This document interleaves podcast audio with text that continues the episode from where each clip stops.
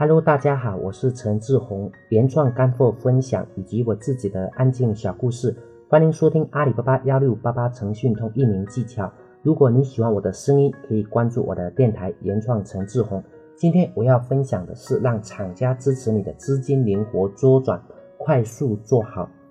当我们开始做阿里的时候，我们首先就要想到一个问题，就是资金的一个灵活性。虽然说我们也经常会听到、看到有些人说的，在网络上就是在阿里巴巴上面投入年费哈，呃六千八，然后呢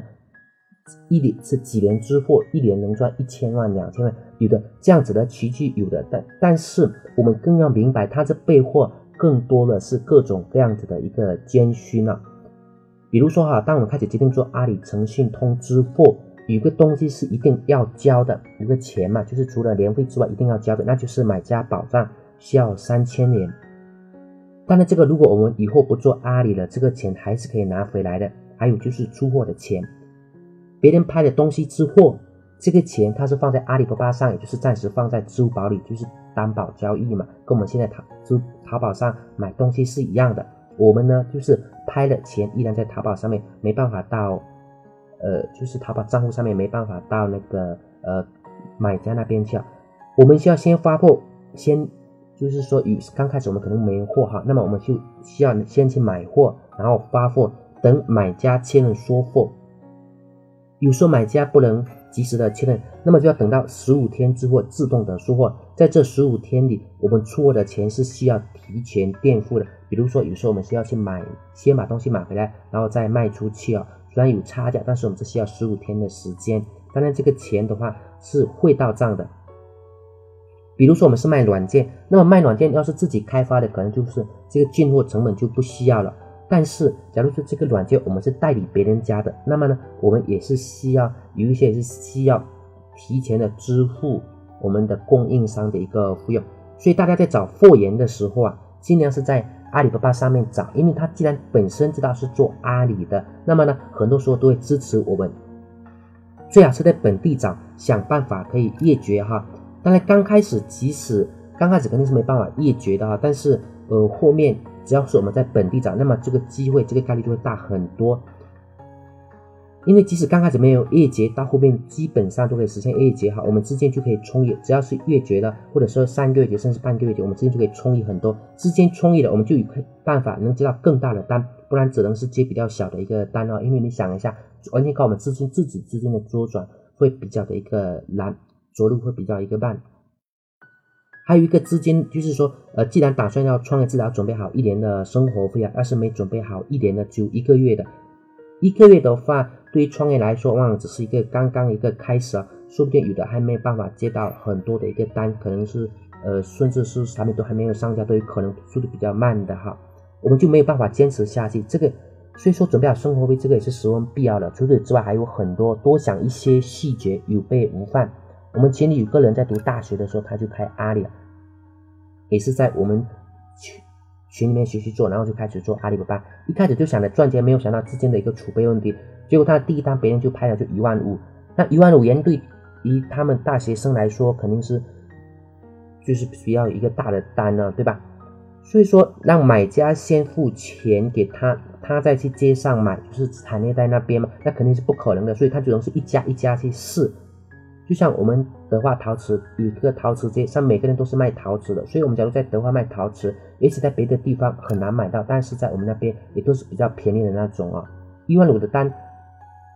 呃，我们自己需要先进货，然后再去卖。但是刚开始的时候，他大学生肯定没有吧，所以他就拿着他的学生证，然后身份证去街上找，找了三天，终于有人愿意把货先给他，他就用学生证、身份证去做一个抵押哈。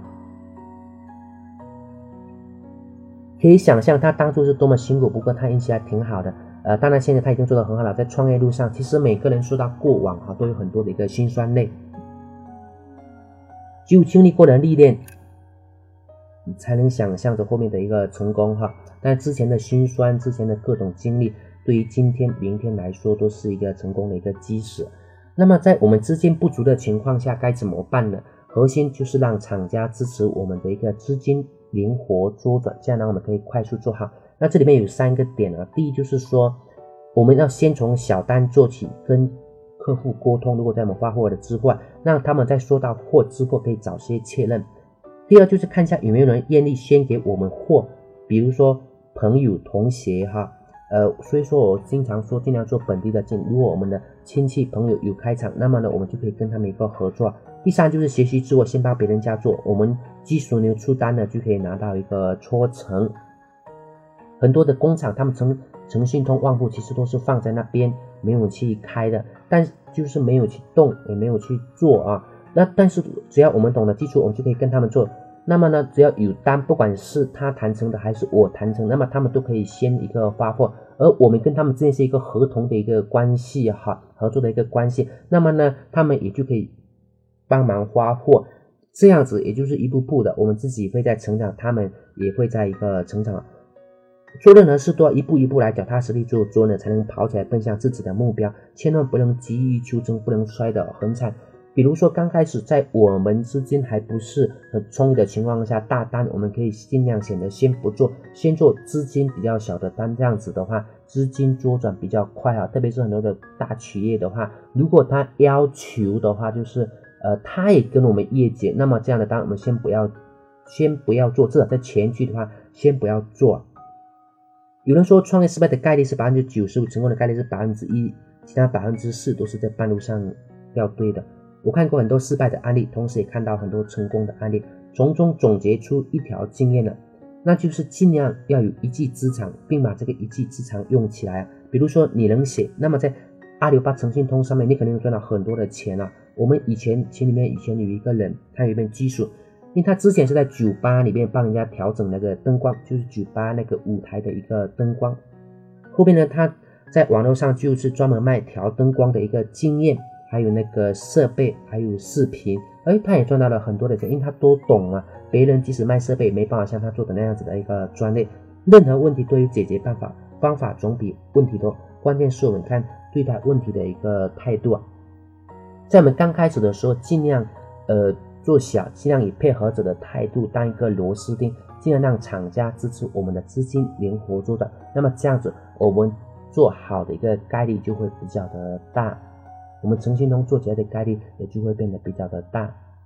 好了，今天的分享我们就到这里啊，呃，谢谢大家，再见。